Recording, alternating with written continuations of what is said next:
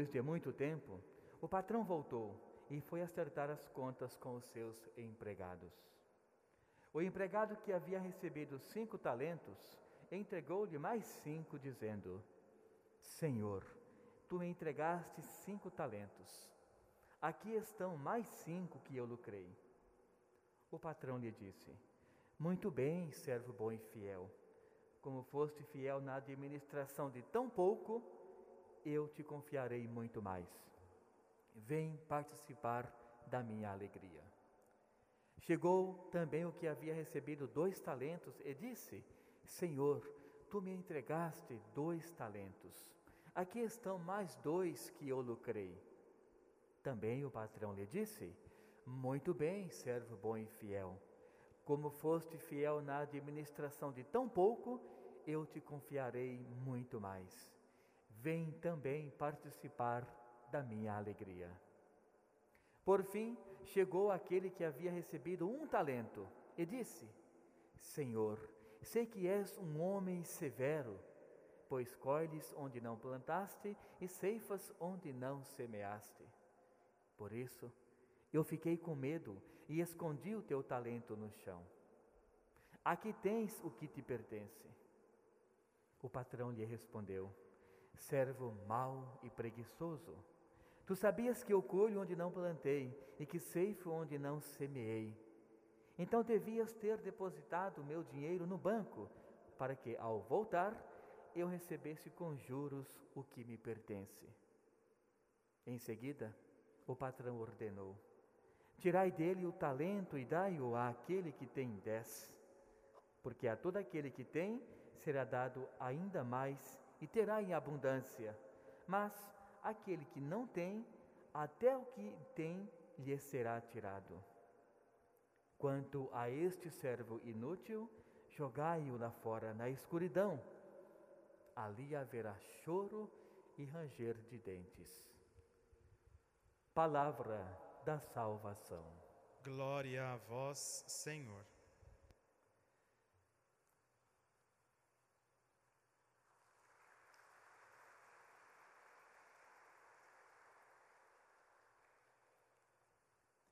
Irmãos e irmãs, mais uma vez, Deus nos convida a estarmos juntos. Estamos quase terminando esse tempo comum, ou seja, 33 domingo do tempo comum. Logo, logo começaremos um novo tempo litúrgico, o tempo do advento, o tempo da espera. E claro, trabalhamos todo esse período da pastoral em relação aos tempos comuns, aos, aliás, ao tempo comum, aos domingos do tempo comum, trabalhamos sempre a dimensão pastoral de Jesus, ou seja, sua atuação para mostrar o projeto de Deus em nossa vida.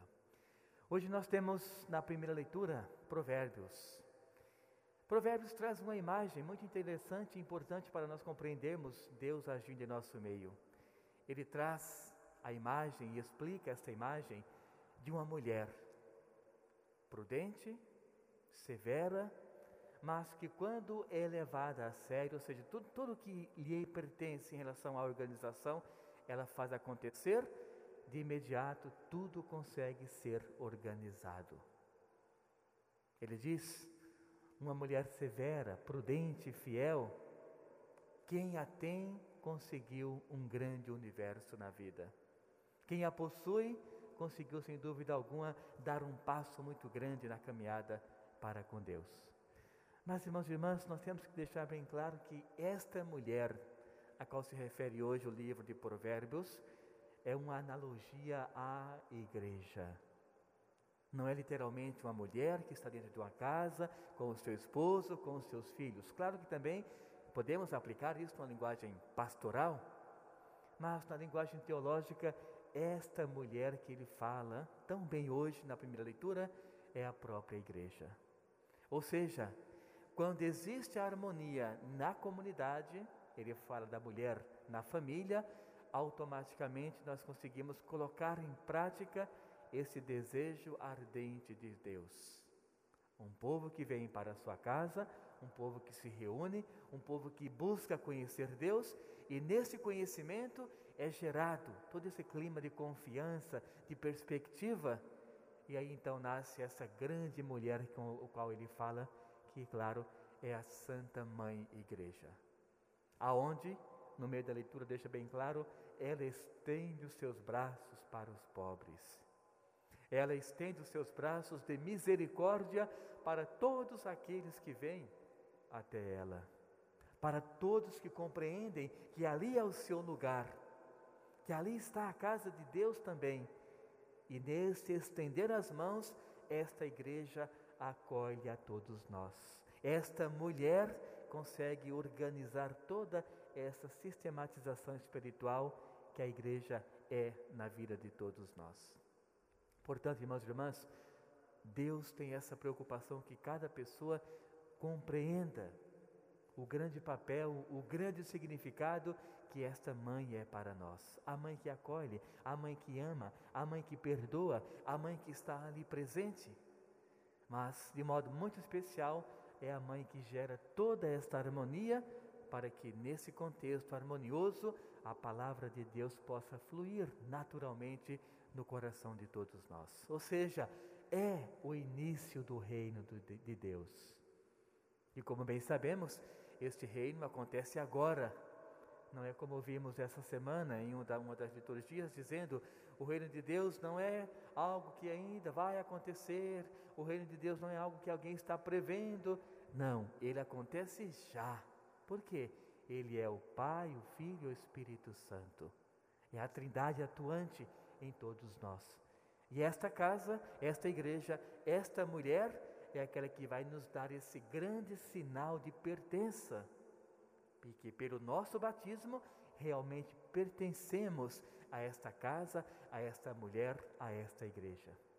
E quando pertencemos, conhecemos o nosso trabalho, os nossos dons, os nossos talentos vejam a comparação litúrgica, então automaticamente nós vamos nos adaptando às situações que vão nos levando à santidade, ou seja, a nossa caminhada diária nesta casa, nesta mulher, ou seja, essa mãe que nos acolhe. Portanto, aqui já temos o grande resquício do reino de Deus acontecendo em nosso meio. Com esta dimensão, irmãos e irmãs, nos vem então Paulo na segunda leitura, e ele fala exatamente do que é e como pode acontecer o reino de Deus em nosso meio, que inclusive todas as leituras desta semana trouxeram sempre algum resquício para nós compreendermos o que é este reino dos céus, esse reino de Deus. Ele fala que o reino de Deus é algo que nós sabemos que existe, sabemos que ele está acontecendo em nosso meio, sabemos que ele já é algo presente. E por conta disso, necessitamos de uma conversão diária para bem compreendermos e vivenciarmos essa experiência da salvação de Deus em nossa vida. E ele fala: não vamos pensar que o reino de Deus é algo que está para chegar, até porque se fosse dessa forma, nós teríamos também toda a perspectiva de uma grande preparação. Aí ele cita se o homem soubesse em que horas viria o ladrão para roubar a sua casa, nunca sua casa seria assaltada. Porque o dono da casa ficaria ali de plantão, e quando alguém chegasse para assaltar a casa, esse dono da casa colocaria essa pessoa para ir, ir embora. Portanto, irmãos e irmãs, é a vigilância que nos prepara para vivenciarmos o reino de Deus.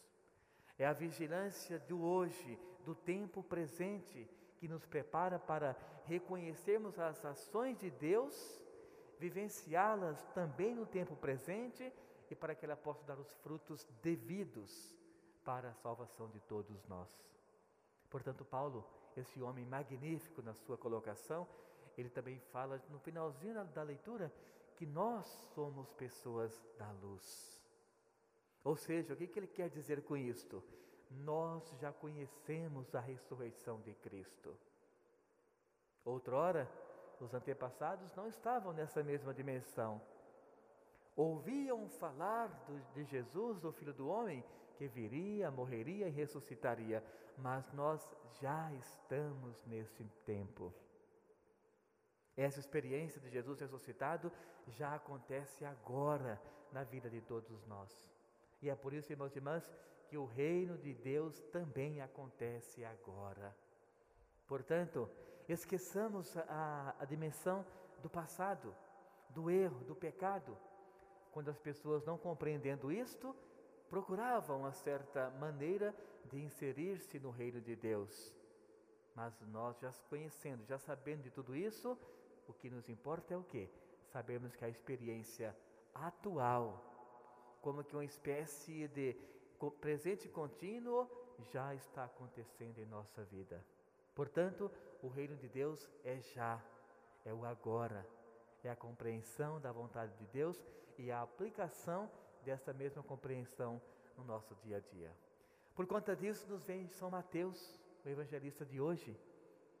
Ele traz uma parábola muito conhecida por todos nós: os talentos. Inicialmente, claro, fala-se de moedas, valores, e também a leitura vem nessa mesma dimensão. Quando ele olha aquele homem que recebeu um talento e sabia que Deus era o, o patrão, claro que aqui o patrão é o próprio Deus, ele diz, disse: Eu sei, Senhor, que tu colhes onde não plantastes, onde não semeastes, ou seja, é severo. Eu fiquei com medo de investir o teu talento, ou seja, o teu dinheiro, e não ganhar nada. E depois não teria como repor aquilo que me confiastes. Portanto, enterrei o dinheiro, está aqui a mesma proporção. Isto não é o reino de Deus. O reino de Deus exatamente acontece quando os dois exemplos anteriores eles são colocados em prática. Primeiro homem recebeu cinco talentos, ganhou mais cinco. O outro recebeu dois talentos, ganhou mais dois. E quando o patrão chegou, foi entregar esses talentos para o seu patrão. O que era devido, o que recebeu, mas aquilo que ele ganhou.